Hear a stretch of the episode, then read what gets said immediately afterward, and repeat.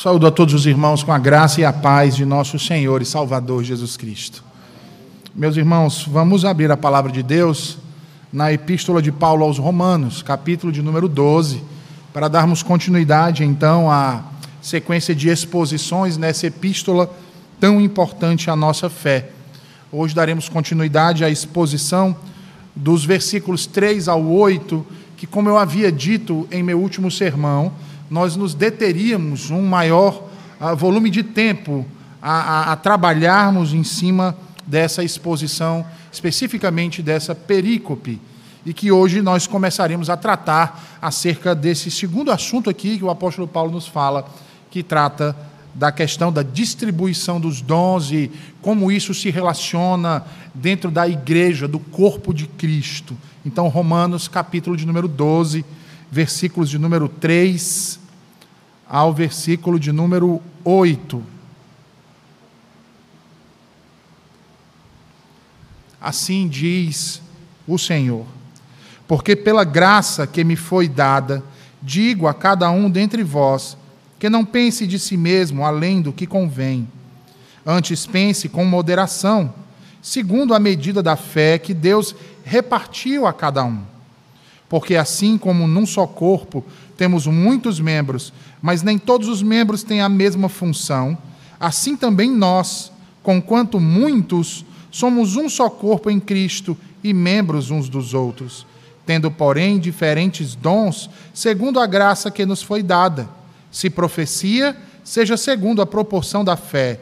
Se ministério, dediquemo-nos ao ministério, ou o que ensina, esmere-se no fazê-lo, ou o que exorta, faça-o com dedicação, o que contribui com liberalidade, o que preside com diligência, quem exerce misericórdia com alegria. Amém. Vamos mais uma vez à presença de Deus em oração, meus irmãos. Senhor Deus bendito, te rendo graças, Senhor, por estar nessa manhã em tua presença, atendendo a tua santa convocação, no ajuntamento solene do teu povo, Senhor para te louvar, para te bendizer e também para aprender mais de ti. Assim como foi suplicado junto ao teu santo trono, Senhor, aqui, pelo presbítero Vicente. Eu reitero mais uma vez, Senhor, e te suplico que fale aos nossos corações. Que nos transforme com o poder da tua verdade, Senhor. Que não reside em outro lugar a não ser nas sagradas Escrituras. Livra-nos do mal, Senhor, dos teus inimigos do inimigo do teu povo e nos abençoa nessa manhã. Em nome de Jesus. Amém. E amém.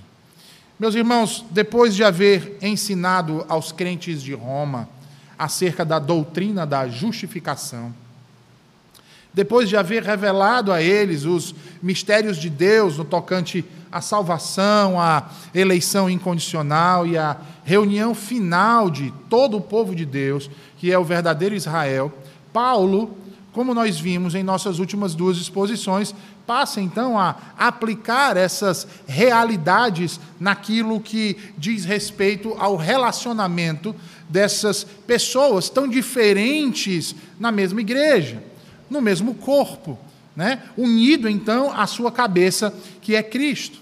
A ideia de Paulo é fazer com que eh, eh, esses crentes da igreja de Roma possam enxergar que somente através de uma mente renovada é que o homem é capaz, então, de tornar-se ah, apto a discernir a, a boa, a santa vontade de Deus, não apenas aprovando, conhecendo e aprovando, mas principalmente a acolhendo, realizando fazendo, transformando, vivendo o Evangelho em sua plenitude, mediante as virtudes que são concedidas a cada um que faz parte desse corpo e concedido graciosamente pelo próprio Deus.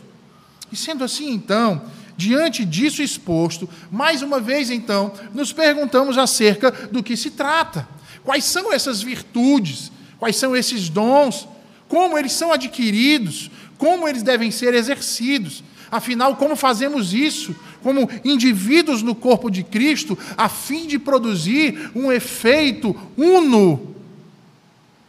E assim, hoje continuaremos a responder então a essas perguntas que foram feitas no sermão passado, né? E eu peço a você que me acompanhe novamente na leitura do versículo de número 3, que diz assim: porque pela graça que me foi dada, digo a cada um dentre vós que não pense de si mesmo além do que convém, antes pense com moderação, segundo a medida da fé que Deus repartiu a cada um. No último sermão, nós vimos que a primeira virtude é a humildade ou a modéstia. Cada virtude que nos é concedida, meus irmãos, nos é concedida pela graça. Isso é reiterado pelo Senhor aqui. Não é algo que esteja intrínseco a nós. Não é nada que seja por nossos merecimentos ou por nossos esforços. Ao contrário, é graça. Logo, meus irmãos, se é pela graça, então não há de haver soberba. Não há de haver pensamento mais elevado acerca de nenhum de nós mesmos. Não há de haver o desejo ou a necessidade de A ou B manifestar algo que não seja as terras misericórdias do Senhor, em reconhecimento de suas falibilidades e de suas necessidades. É por isso então que Paulo denota essa preocupação com esse perigo iminente na vida dos crentes. Se você observar, essa não é a primeira vez que o apóstolo Paulo chama a atenção para este pecado, o pecado do orgulho, o pecado da soberba. E também, meus irmãos, não é a última vez que ele vai tratar disso. Por vezes ele vai fazer menção e severas advertências contra esse terrível mal. Não podemos esquecer que pensar de si mesmo de modo elevado, meus irmãos, foi um dos erros contumazes de nossos primeiros pais, que cogitaram em seu ser tornar-se como Deus. É por isso que Jesus, em Mateus 15, ele vai dizer que do coração do homem procedem maus desígnios, homicídios, adultérios, prostituição, furtos, falsos testemunhos, blasfêmias. Essas coisas, meus irmãos, elas estão alicerçadas na conta que nós fazemos de nós mesmos. Pare para pensar um pouco nisso. No primeiro capítulo dessa epístola, Paulo já apontava para esse perigo quando evocou o Éden, lá no versículo 21 e capítulo 1. Quando ele diz: tendo conhecimento de Deus, não o glorificaram como Deus, não lhe deram graças. Antes, tornaram-se nulos em seus próprios raciocínios, obscurecendo-lhes o coração insensato. A modéstia, ao invés da altivez, reconhece esse perigo. A modéstia, ao invés da altivez, reconhece que o nosso coração é pérfido e é enganador. Por isso, o Espírito nos concede o seu santo fruto. Amor, alegria, paz, longanimidade, benignidade, bondade, fidelidade, mansidão, domínio próprio. É exatamente para podermos amainar esses efeitos de nossa velha natureza, irmãos. Somos cobiçosos por natureza. Eu e vocês o homem é cobiçoso por natureza. Tiago diz que cada um é tentado pela sua própria cobiça, que o atrai e o seduz. A cobiça, depois de haver concebido, dá a luz então ao pecado, e o pecado, uma vez consumado, gera a morte. Agora, observe se não foi exatamente assim que nossos primeiros pais pecaram. Observe se não é exatamente assim que nós muitas vezes caímos. Por isso, então, diz o apóstolo Paulo, pense com moderação, segundo a medida da fé que Deus repartiu a cada um. Veja que pensar com moderação diz respeito a ser sábio, a agir com prudência, a viver em conformidade àquilo que se conhece acerca da vontade de Deus, exercendo aquilo para o qual cada um de nós foi chamado e para isso, devidamente habilitado por Deus em contentamento. Há uma ênfase aqui nas palavras de Paulo, nesse pensar, irmãos. Ele vai utilizar essa palavra pelo menos quatro vezes repetidamente para enfatizar a importância disso. Tanto no tocante ao exagero, de se desenvolver um alto conceito de si mesmo, e assim pecarmos pela soberba, pelo orgulho, quanto em um outro extremo, que é o tratar-se como inútil, exercendo uma falsa humildade, uma falsa modéstia. Aquele que tem a mente renovada, deve buscar o equilíbrio, a prudência, segundo a medida da fé que Deus repartiu a cada um, como diz o apóstolo Paulo. Mas a grande pergunta que nós fazemos diante disso é: que medida de fé é essa que ele está falando? E aí, em primeiro lugar, nós devemos ah, ah, entender ou procurar compreender o que o termo aqui não significa. Medida de fé. E por que, que a gente primeiro precisa entender o que não significa? Porque quando a gente escuta essas duas palavras, ou essa expressão, medida de fé, o que vem à nossa mente automaticamente é um tipo de qualificação proporcional a cada um. Uma qualidade proporcional a cada um entregue a cada cristão. Então nós precisamos delinear primeiro o que ela não é, para depois compreendermos o que significa essa expressão, medida de fé, que Paulo tem usado aqui. E sendo assim, medida de fé não se trata da fé na salvação ou de fé salvífica. E por que, que não se trata de fé na salvação ou fé salvífica? Porque lá quando ele escreve em Efésios 4, 5, o próprio apóstolo Paulo diz que há um só Senhor e uma só fé. Então não é uma medida de proporção de fé salvífica. A, a, a, o irmão fulano recebeu uma fé salvífica maior do que o irmão cicrano. Não, ele não está falando disso. Essa medida de fé não diz respeito a isso. Em segundo lugar, essa medida de fé não se trata de intensidade na disposição de servir ou na confiança pessoal em Deus. O que também leva muitos a entenderem que diz respeito a isso. Deus deu maior vontade para alguns servirem do que para outros. Tem uns irmãos que são mais preguiçosos porque receberam uma medida de fé menor. Não, Paulo não está falando sobre isso aqui, irmãos. Porque essas coisas, disposição e confiança, são coisas relacionadas à subjetividade humana, irmãos. Estão relacionadas à nossa ação, à nossa lerdeza ou à nossa a, a, a, atividade e à fidelidade.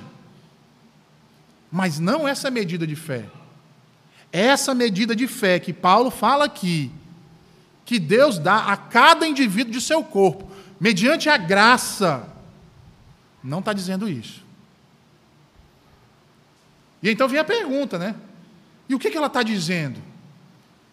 Observe que essa expressão, tão incomum no linguajar paulino, na verdade, está ligada à ideia da proporção de um dom, a proporção de uma justa cooperação de cada parte do corpo com vistas à edificação em amor. Como nós observamos, a expressão ou, o sentido ou o tema sendo tratado pelo próprio Paulo, quando escreve aos Efésios, quando escreve aos Coríntios, e por outro apóstolo, que é o apóstolo Pedro. Observem que essa medida de fé, sob o ponto de vista daquele que a doa, e nesse caso não há nenhum outro senão o próprio Deus, trata-se de uma dádiva, irmãos é uma dádiva, uma graciosa dádiva da graça, concedida com um propósito. Deus dá dom a, a, a, indivíduos na sua igreja com propósito. Deus não age ao ermo. Deus não age por agir. Então, está se falando aqui daquilo que é entregue por Deus para um propósito gracioso, a edificação a cada um que crê no Senhor Jesus. E Ele dá para que esse conhecimento ah, seja então praticado, experimentado no seio da igreja e fora dela por todos os crentes. Sendo assim, nós podemos dizer que o que Paulo tem em mente com essa expressão é a questão da relação que há entre o conhecimento que é dado por Deus e a experiência adquirida na aplicação desse conhecimento. A fé que abraça aquilo que a palavra diz que é. A fé que quer que Cristo realmente é o que ele diz ser. E a igreja então deve ter essa consciência, irmãos, dessa realidade, das decisões insondáveis de Deus, para que assim seu comportamento seja então refletido e comedido. Porque do contrário, aquilo que Paulo falou lá no versículo 1 do culto racional, perde a sua sensatez, pois não vai preencher essa medida. E por que, que não vai preencher essa medida? Por muitas vezes nos tornamos lerdos, não assumindo nossas responsabilidades, ou anulamos elas por dizer muitas vezes: não sou nada, não sei fazer nada, não espero nada, não tenho dom. Você está dizendo que Deus não tem propósito na sua vida.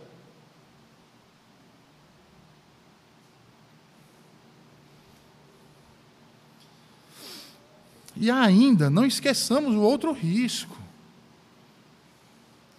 Quando não se considera o que está sendo dito. Que é o ir além do que lhe foi confiado. Aí é outro problema. Entende? Deus dá o dom com um propósito. Mas aí o camarada ele se omite disso. Lembra? Falsa humildade. E aí há o outro extremo. Porque ele recebe o dom, mas ele não apenas ele, ele, mas ele não se omite. Na verdade, ele se apropria e se apropria de todos os outros, porque ele quer ser melhor que os outros. Ele quer estar acima dos outros. Então ele distorce a relação entre o saber e o dever e passa a se encher de si mesmo. Pode ver que essas pessoas se esticam, elas se sobrecarregam sobre os outros, assumem papéis que não lhes foram entregues. E quando isso acontece, irmãos, o culto a Deus torna-se uma competição entre eles. E aí você vai ver no próprio Novo Testamento o apóstolo Paulo tratando exatamente desse tipo de problema. Olha o que acontece na igreja de Corinto. Eles passam a agir de maneira inapta para a vida eclesial. E a igreja sofre, porque ela é retirada do equilíbrio. E aí, em decorrência disso, todo aquele verdadeiro potencial fica então ocioso é por isso que Paulo diz então no versículo 4, veja aí, versículo 4 ao versículo 6. Paulo diz assim: Porque assim como num corpo temos muitos membros, mas nem todos os membros têm a mesma função, assim também nós, conquanto muitos, somos um só corpo em Cristo e membros uns dos outros, tendo, porém, diferentes dons segundo a graça que nos foi dada. Segundo a graça que nos foi dada. Meus irmãos, a comparação da igreja com o corpo humano e suas partes é uma linguagem bem comum dentro da linguagem paulina. Em várias de suas cartas, nós vemos o apóstolo Paulo empregar essa metáfora, inclusive quando escreve aos Coríntios sobre o mesmo tema. A metáfora do corpo serviu para contrapor as divisões pecaminosas no seio da igreja de Corinto e trazer aqueles irmãos novamente à unidade no meio do corpo de Cristo. Textos como o de 1 Coríntios 10, versículo 7, nos mostra bem essa realidade, quando Paulo diz que ah, ah, nós, conquanto muitos, somos um só corpo. E ainda, quando ele reitera lá no versículo 27, quando ele diz: agora vocês são o corpo de Cristo e cada um de vocês é parte dele.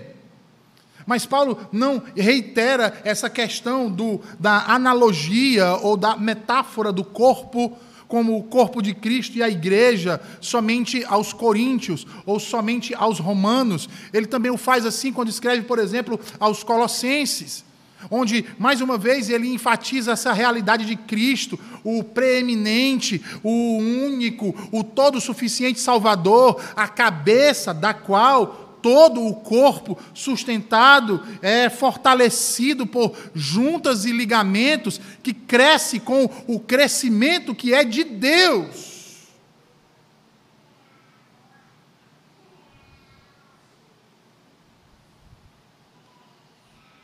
De Deus, irmãos. Aos Efésios, também, durante a sua primeira prisão romana, com o tema a unidade dos, do, de todos os crentes em Cristo, a descrição da igreja como o corpo de Cristo, com um corpo onde todos os crentes são membros. E ele vai falar disso repetidas vezes. Logo aqui em Romanos, capítulo 12, isso não seria negligenciado. E assim Paulo enfatiza a unidade orgânica do corpo muitos membros, um único corpo. Paulo enfatiza a diversidade proposital dos membros e de suas funções. Veja, ele diz: e esses membros nem todos têm a mesma função, pelo contrário. Ele enfatiza as necessidades, ele enfatiza os benefícios mútuos desses vários membros que se acham unidos em um único corpo. Veja aí, ele diz: também nós que somos muitos, somos um só corpo em Cristo, e individualmente membros uns dos outros. Que figura importante, irmãos. Que analogia esplêndida o apóstolo dos gentios nos traz. Observem como a figura do corpo ilustra a vida sob medida da fé. Ele diz: num só corpo temos muitos membros. Há diversidade, mas em meio à diversidade há uma unidade. Uma unidade. Certamente, meus irmãos, o nosso corpo humano é dotado de partes. Nós temos cabeça, tronco, membros, nós temos diversos tipos de tecido: epitelial, adiposo, muscular, nervoso. Nós temos vários órgãos: rins, fígado, coração, pulmão. E além disso, irmãos, percebam, nós temos uma cadeia complexa de conexões que estabelecem relações e um vínculo orgânico entre todos eles, fazendo de nós, seres vivos, unos. E todos eles são importantes. E cada um tem a sua função. Certa vez eu ouvi um médico falar sobre o, o, sistema do corpo humano, de como funciona. Ele disse: é uma bela sinfonia. E veja com o que o apóstolo Paulo está comparando, irmãos com a igreja.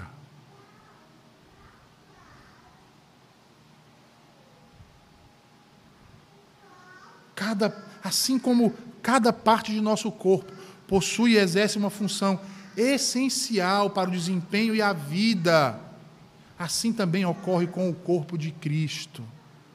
Deus, em sua infinita graça, concedeu virtudes, carismas, dons, como queiram chamar, a igreja, que é seu corpo, para que esta viva e cumpra o seu propósito. Essa realidade, irmãos, é muito importante de ser destacada aqui. É muito importante, uma vez que a igreja em Roma era composta tanto de judeus quanto de gentios, pessoas de todas as partes do vasto império romano. O apóstolo gentios quer que eles absorvam, entendam e guardem a verdade de que cada membro da igreja de Cristo faz parte de todos os outros, ou seja, que cada cristão depende um do outro e necessita relacionar-se fraternalmente e mutuamente entre si. É por isso que não dá para dizer que você é cristão sem congregar numa igreja. Entende?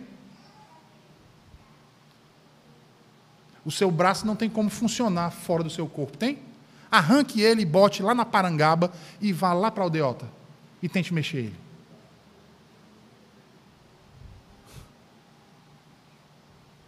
Percebe, irmãos? Não existe cristianismo sem Cristo. Não existe igreja sem congregação.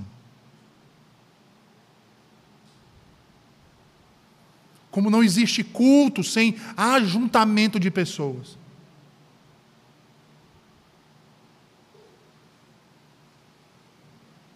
Que agora, nessa época dessa pandemia, muitos têm se aproveitado aí. Culto online, culto online. Irmãos, não existe culto online.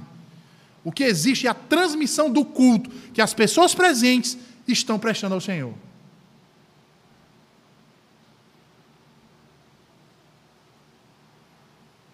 Porque o culto é o ajuntamento do povo de Deus.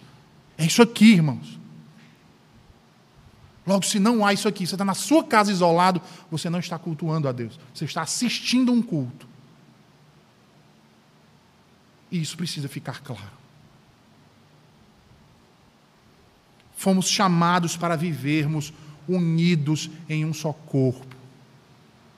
E isso, meus irmãos, é comprovado mediante a obra estabelecida de Cristo entre todos os que creem nele e uma associação e união orgânica em seu corpo. Observe que tal união é impossível por nós mesmos. Eu e você não temos como nos integrar dessa forma por nós mesmos. É por causa disso então que o Senhor passa a ser então o vínculo dessa união. E como ele faz isso? Concedendo virtudes e dons à sua igreja. Pois como diz, nem todos os membros têm a mesma função, assim também nós, conquanto muitos somos um só corpo em Cristo, e membros uns dos outros, tendo, porém, diferentes dons, segundo a graça que foi dada. Veja, Paulo propõe mostrar que a diversidade de ofícios, de carismas, de virtudes, dons, nutrem os cristãos e longe de ser inconsistente com a sua união como um só corpo em Cristo, é necessário, eles são necessários para a perfeição e utilidade desse corpo. Perceba que seria tão irracional pensar que todos os cristãos tivessem os mesmos dons, quanto pensar que todas as partes do corpo tivessem as mesmas propriedades e funções. Pastor, por que o senhor está falando disso? Porque, infelizmente, nós vivemos em um período que, por conta de um determinado movimento, as pessoas têm essa ideia de que as igrejas, os crentes, têm que partilhar de um mesmo dom. Mas quando você olha para as Escrituras e percebe a analogia e a figura que Paulo está tá utilizando aqui do corpo humano, de cada um dos seus membros, de cada um dos seus órgãos, da complexidade, da diversidade e do papel distinto que cada parte desse corpo tem, olhando agora para a igreja, nós percebemos que não existe essa realidade.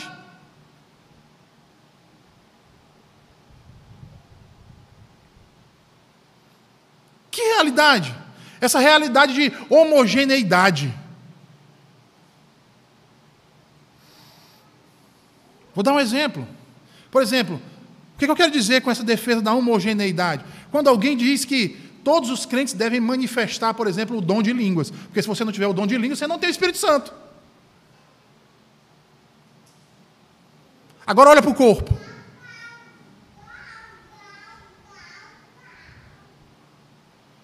Vocês estão entendendo, irmãos?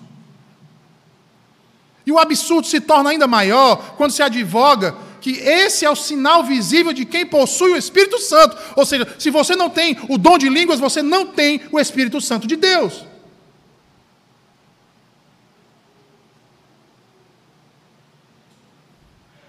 E isso é uma mentira.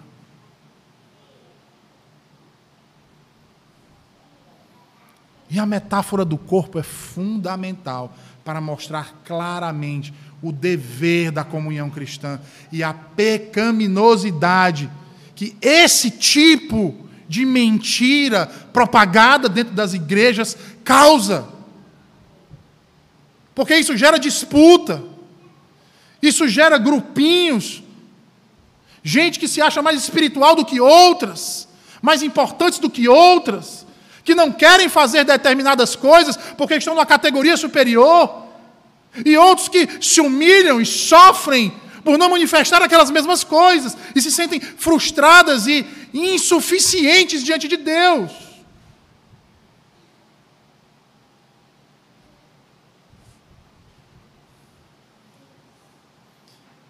E aí surge a inveja, o orgulho, a soberba, todos aqueles pecados que nós já falamos aqui, que eu não vou repetir novamente.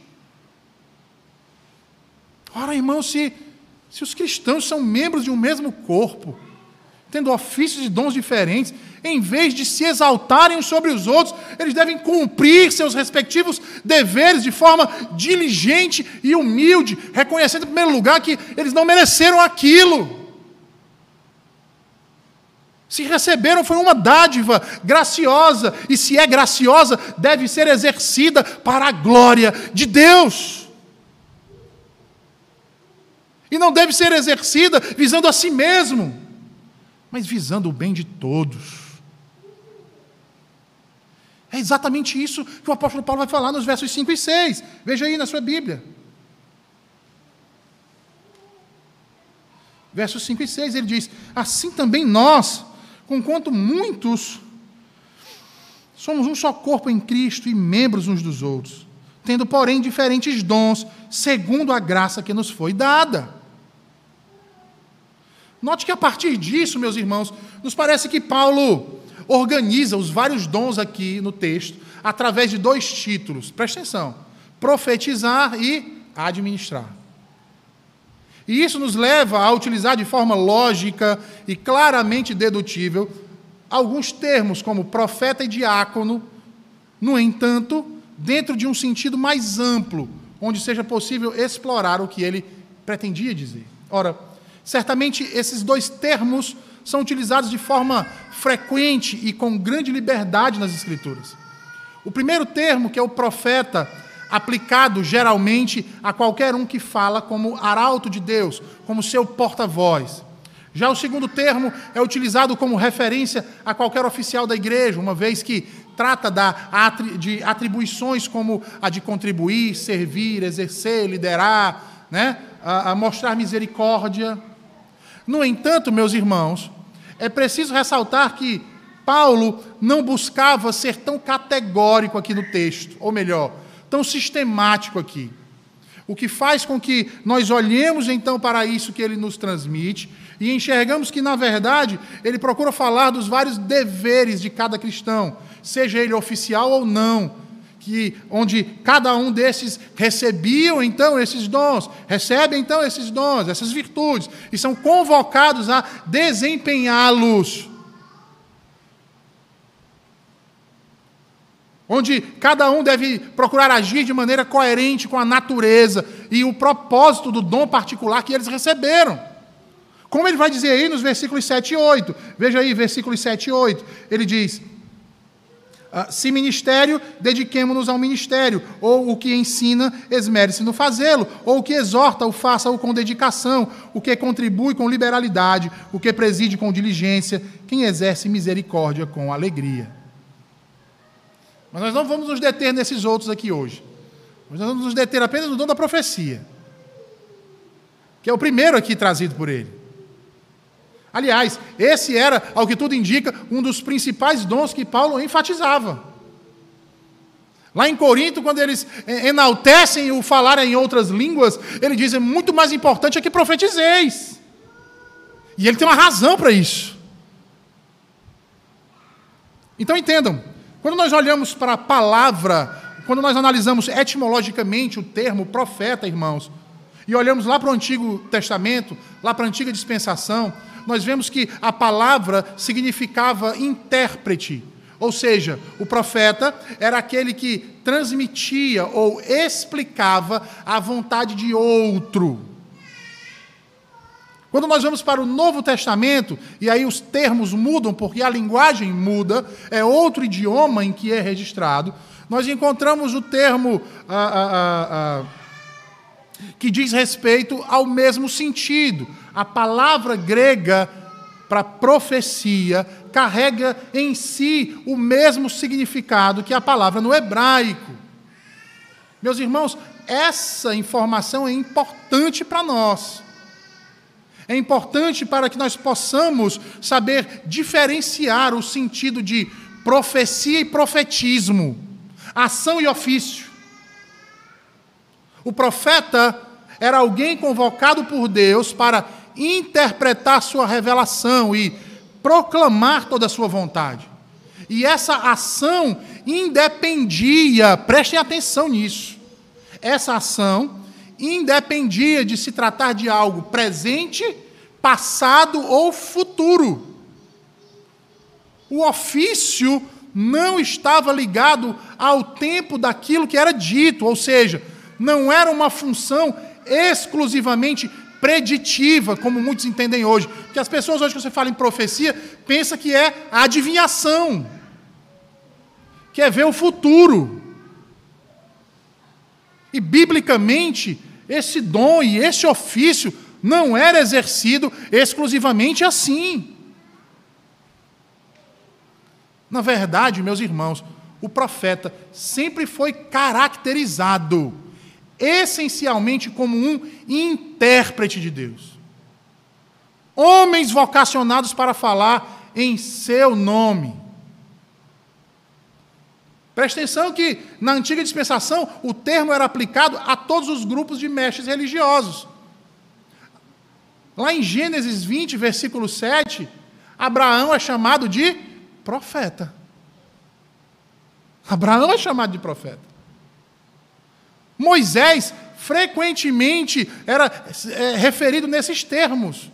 Um profeta, um grande intérprete da vontade de Deus. Você quer ver? Abra sua Bíblia aí em Deuteronômio 18, versículo 18, por favor.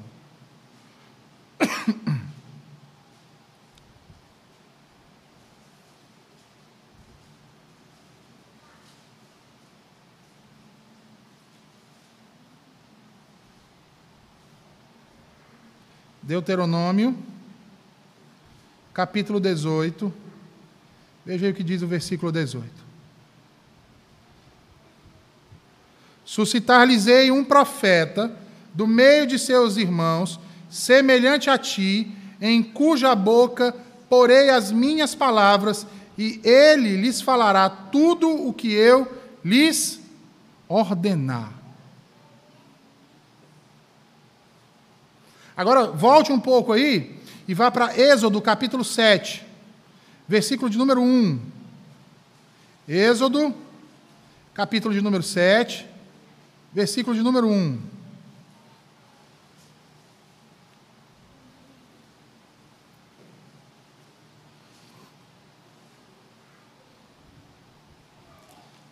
Diz assim: Então disse o Senhor a Moisés: Vê que te constituí como Deus sobre Faraó, e Arão, teu irmão, será teu profeta. Agora aplica a como as pessoas interpretam profecia e profeta hoje. Arão chegou lá. O texto aqui é claro em mostrar que Arão seria um profeta, um intérprete de Moisés. Aí ele chega lá diante de Faraó e começa a fazer um bocado de profecia para daqui a mil anos. Foi isso que ele fez?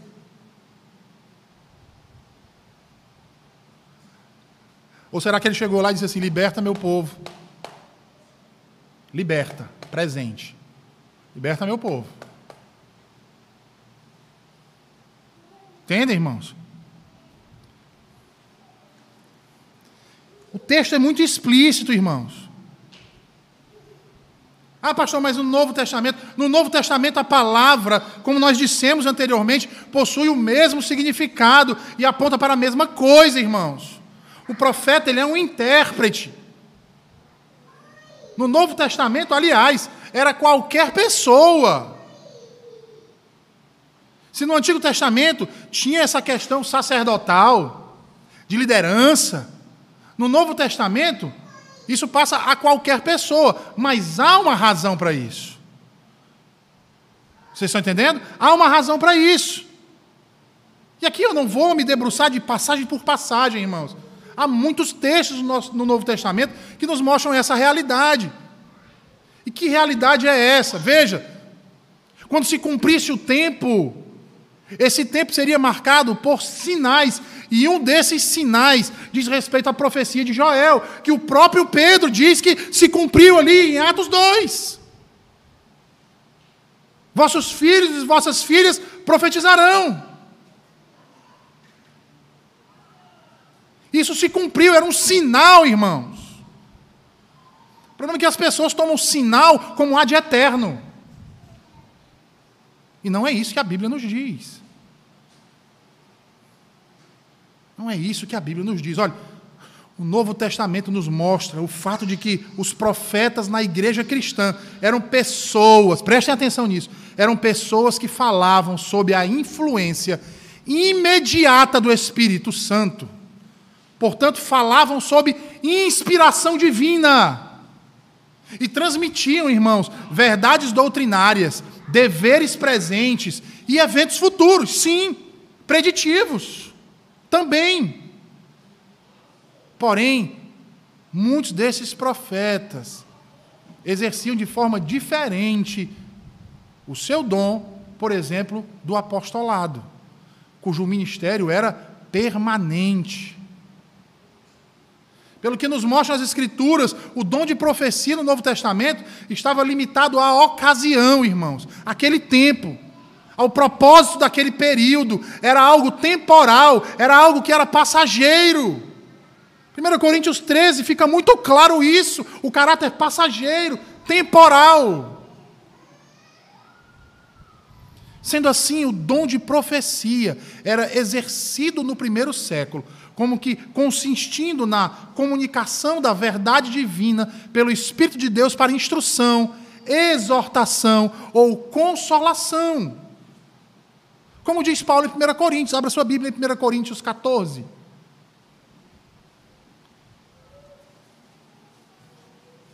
Primeira Coríntios 14. Veja aí o versículo 3. Paulo diz assim: Mas o que profetiza fala aos homens, edificando, exortando e consolando. Por quê? Porque a revelação que eles recebiam era uma revelação imediata do Espírito Santo. E servia para aquele momento.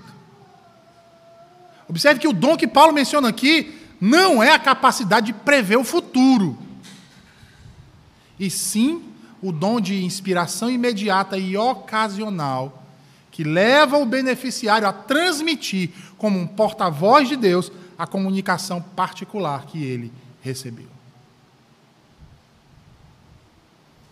Vale ressaltar ainda, irmãos, que Paulo exigia que esse que desfrutasse do dom o desfrutasse na proporção de sua fé. Ainda tem isso. Só olhar o final do versículo 6 aí. Aí você diz assim, de novo, pastor, proporção de fé. Paulo gosta desse negócio de medida, proporção. O que, que ele quis dizer com isso, né? A palavra proporção aqui significa medida, regra, padrão. E isto está diametralmente ligado com o segundo termo, que é a fé, que ele vai usar aí ao final do versículo 6. Mas essa fé, irmãos, vejam, ela pode ter três significados aqui. Primeiro, confiança interior. Segundo, aquilo que é recebido. E terceiro, aquilo que se crê, ou verdades divinamente reveladas. E aqui nós precisamos olhar para o texto, analisar dentro do contexto, para tomar a decisão do que é verdadeiro e faz sentido do que Paulo está falando. Porque se nós tomarmos qualquer uma delas, nós vamos ver que há implicações ruins para cada uma delas. Preste atenção nisso. Se nós tomarmos o primeiro sentido de fé aqui, tá? Ah, quando, ele, quando ele fala ah, sobre na proporção de sua fé, se nós tomarmos essa fé como confiança interior,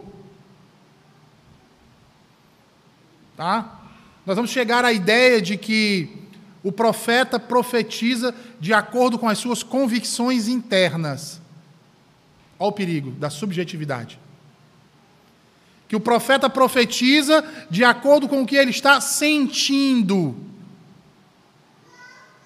E que ele crê, pelo sentimento subjetivo, que é verdade. Qual é o nome que a gente dá para isso? Intuição. Mas será que profecia é um dom de intuição? Nós vimos que não. Biblicamente, não.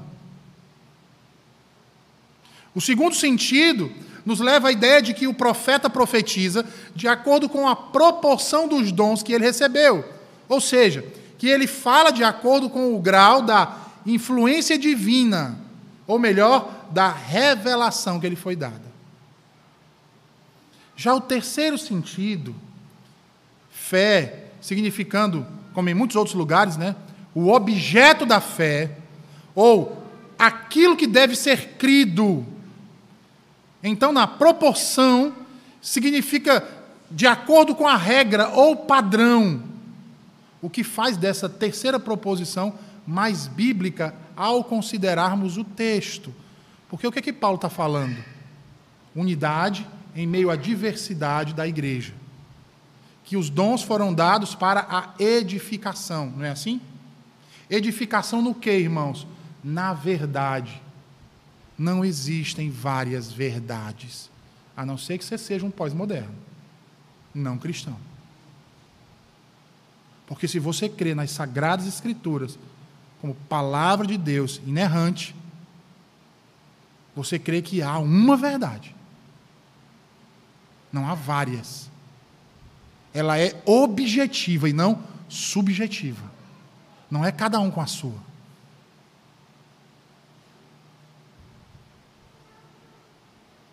Ah, pastor, mas o senhor está falando isso com base em quê? Nós temos evidências importantes no texto aqui. Olha a repetição do termo fé, constantemente utilizado aqui por Paulo, irmãos. Observe que dar ao termo um sentido de subjetividade não se adequa ao propósito que Paulo quer chegar quer trazer solidez, quer trazer unidade, quer trazer comunhão. A quantidade ou a força da fé não pode determinar a medida em que o dom da profecia é desfrutado ou a maneira pelo qual ele é exercido, irmãos. Afinal de contas, haviam profetas que não tinham fé salvadora.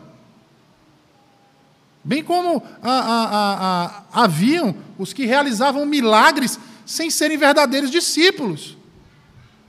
Ou já esquecemos das palavras de Jesus em Mateus 7? Lembra do que Jesus diz? Jesus diz: Muitos naquele dia virão e, diz, e me dirão: Senhor, porventura não temos nós profetizado em teu nome? Veja, Jesus dizendo que eles vão dizer: nós profetizamos em teu nome, mas eles não tinham o Espírito Santo, eles não tinham fé salvadora.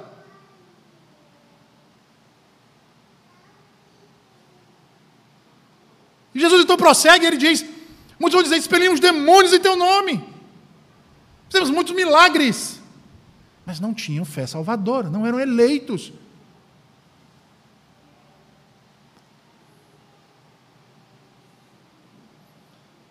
Aí o que, que Jesus diz? para esses? Olha lá, versículo 23, Mateus 7, 22, 23, Jesus diz assim: ó, lhes direi explicitamente: nunca vos conheci. Vocês nunca foram corpo meu, nunca foram meu povo, nunca vos conheci. Apartai-vos de mim, porque isso que vocês fazeis é o que Jesus diz: iniquidade. Iniquidade. Prosseguindo, irmãos, o segundo sentido dado à fé, ou seja, aquilo que é confiado a alguém, isto é, um dom, né? não possui autoridade. O sentido objetivo da palavra, embora negado por muitos dos intérpretes e né, filólogos estritos, é, no entanto, bem estabelecido por expressões como obediência à fé, cumpridor da fé, a fé uma vez entregue aos santos, o que torna o termo perfeitamente familiar ao uso eclesiástico. Em segundo lugar, em outras passagens, instruções semelhantes são dadas àqueles que se consideram profetas ou pessoas inspiradas. Abra sua Bíblia em 1 Coríntios 14. Veja aí o que diz Paulo no versículo 37. 1 Coríntios 14, versículo 37.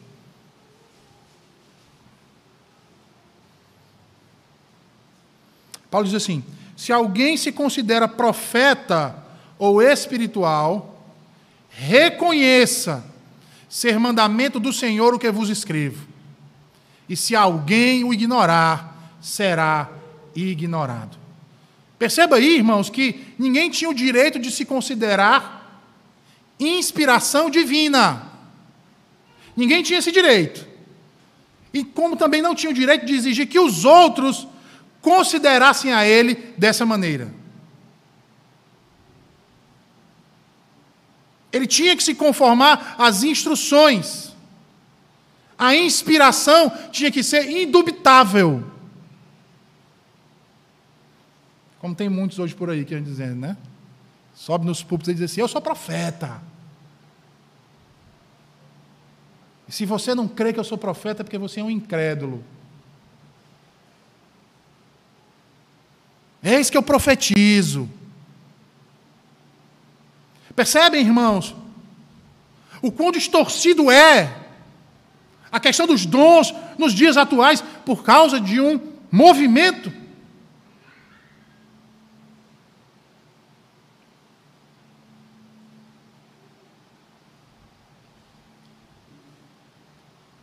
Observe que não é só Paulo, irmãos.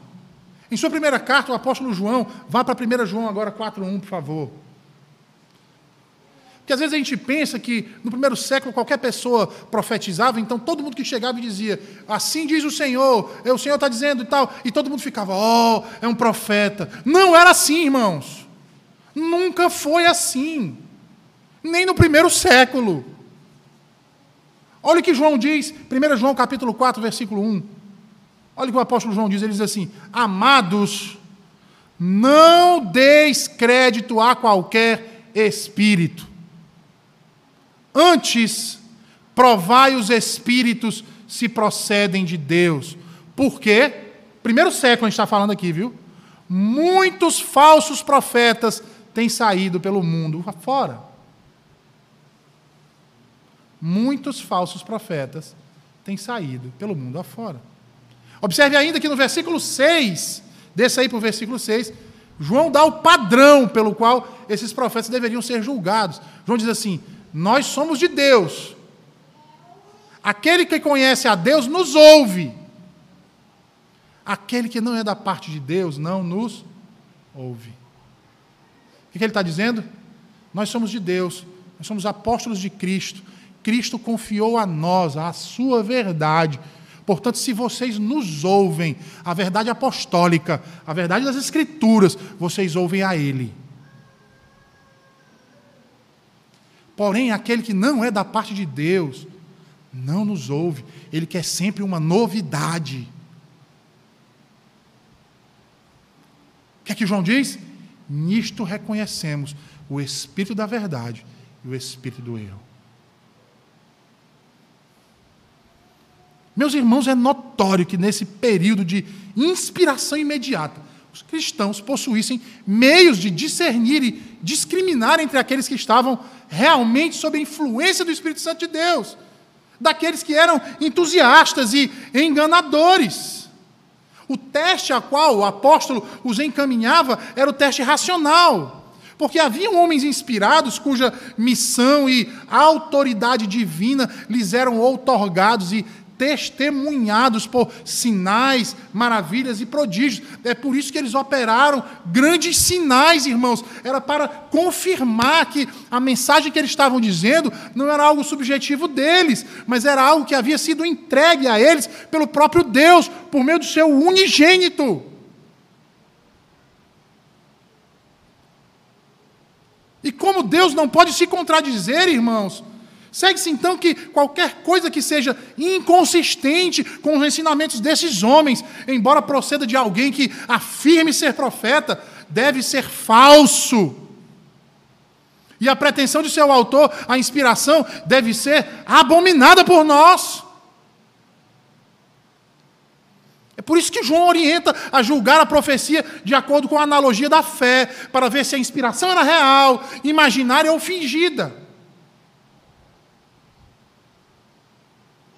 Percebam que essa analogia da fé que eu falo aqui, ela está para a mesma analogia da Escritura, quando nós dizemos que a Escritura interpreta a própria Escritura.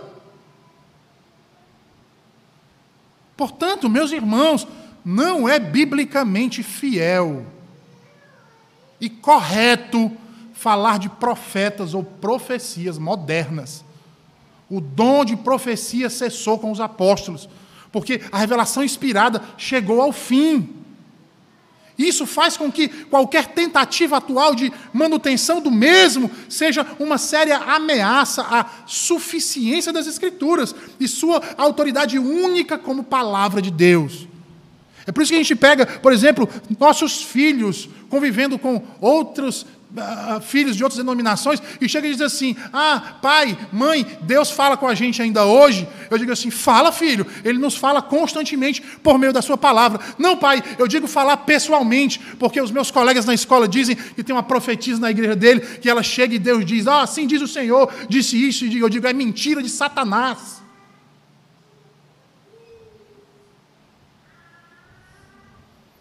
Ela é uma adivinha. Ela é uma inconformada.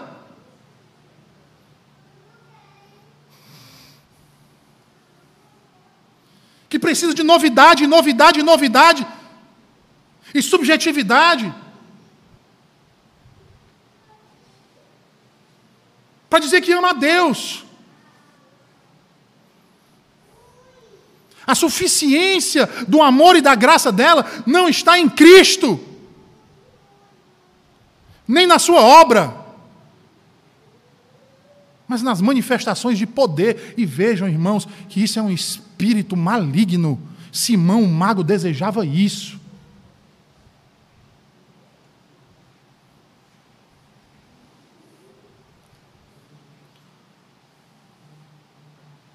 Observe que esse tipo de pensamento traz preciosismo por parte de alguns na igreja.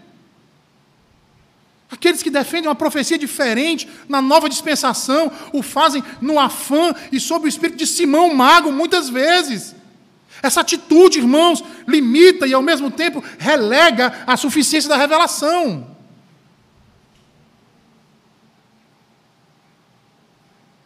Eu não vou usar de falsa modéstia. Eu tenho amigos que, que se dizem continuistas, e eu digo, eles estão errados.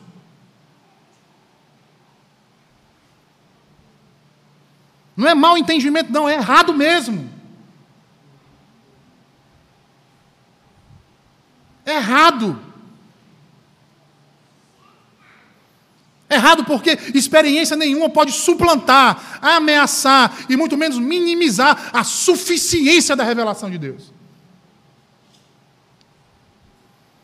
A experiência cristã, irmãos, não está fadada a exibições sobrenaturais, mas sim a um sentimento interior e espiritual daquilo que ouvimos e cremos a respeito de Cristo e de Suas verdades, através das quais impressões respondíveis são feitas em nossas almas, que nos fazem dizer, como o salmista no Salmo 34, 8: Ó, provai e vede que o Senhor é bom. Ou como os samaritanos, quando eles disseram para a mulher: já não é pelo teu dito que nós cremos, porque nós mesmos temos ouvido e sabemos que este é verdadeiramente o Cristo, o Salvador do mundo. A palavra de Deus deve ser suficiente para nós. Cristo deve ser suficiente para nós, assim como suficiente é um remédio para um enfermo. Thomas Boston dizia que Luz sem calor serve apenas para mostrar o caminho para o inferno, onde há calor sem luz. Dons sem a graça são como um navio sem lastro em um mar agitado que não poderá deixar de afundar. E quando um desses está afundando no inferno, seus dons serão como um saco de ouro, como um homem se afogando, que é precioso em si, mas só vai ajudá-lo a afundar mais rápido.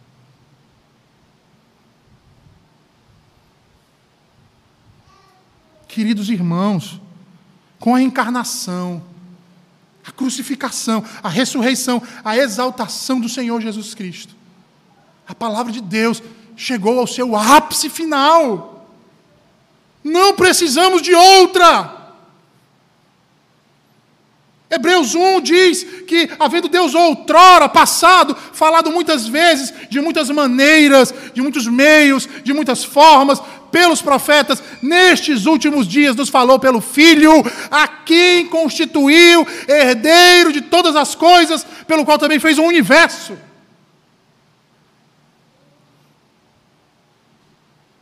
Chantry dizia que Cristo é o grande finale da revelação de Deus.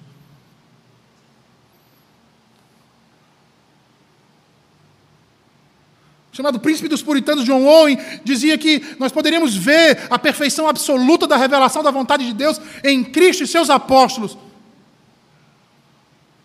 Quanto a todo, veja, quanto a todo e qualquer fim e propósito que Deus tenha desejado, ou ainda desejará neste mundo revelar a si mesmo ou sua mente e vontade. Vou repetir as palavras do Owen.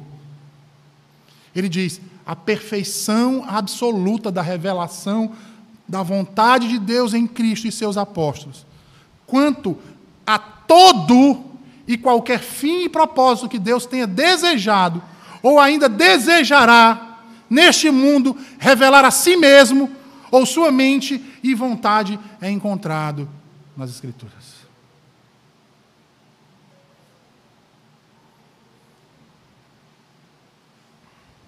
Nas Escrituras. Ah, meus irmãos, a glória incomparável do Filho de Deus, com uma revelação final, torna indispensavelmente necessário que seja também absolutamente perfeita, da qual nada pode ser tirado, a qual nada pode ser acrescentado. Os antigos métodos de revelação de Deus, muitas vezes, de diversas maneiras, foram substituídos pela revelação única, centralizada em Cristo. É a fé que, uma vez por todas, foi entregue aos santos. Sendo assim, o dom de profecia do qual Paulo fala, e que obviamente era exercido na igreja apostólica, de modo distinto do que ocorreu na época do Antigo Testamento, ocupou seu devido lugar no tempo e na história, conforme indicado pela profecia de Joel, cumprida no dia de Pentecostes e cessou. Cessou porque era necessário cessar. Uma vez que, como disse o puritano William Gould, todo o conselho de Deus nos foi dado a conhecer, para que a igreja o conheça enquanto durar este mundo.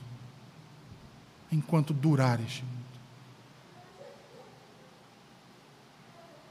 Então, se há uma profecia para você ter proveito, irmãos, esta se encontra registrada nas Escrituras do Antigo e do Novo Testamento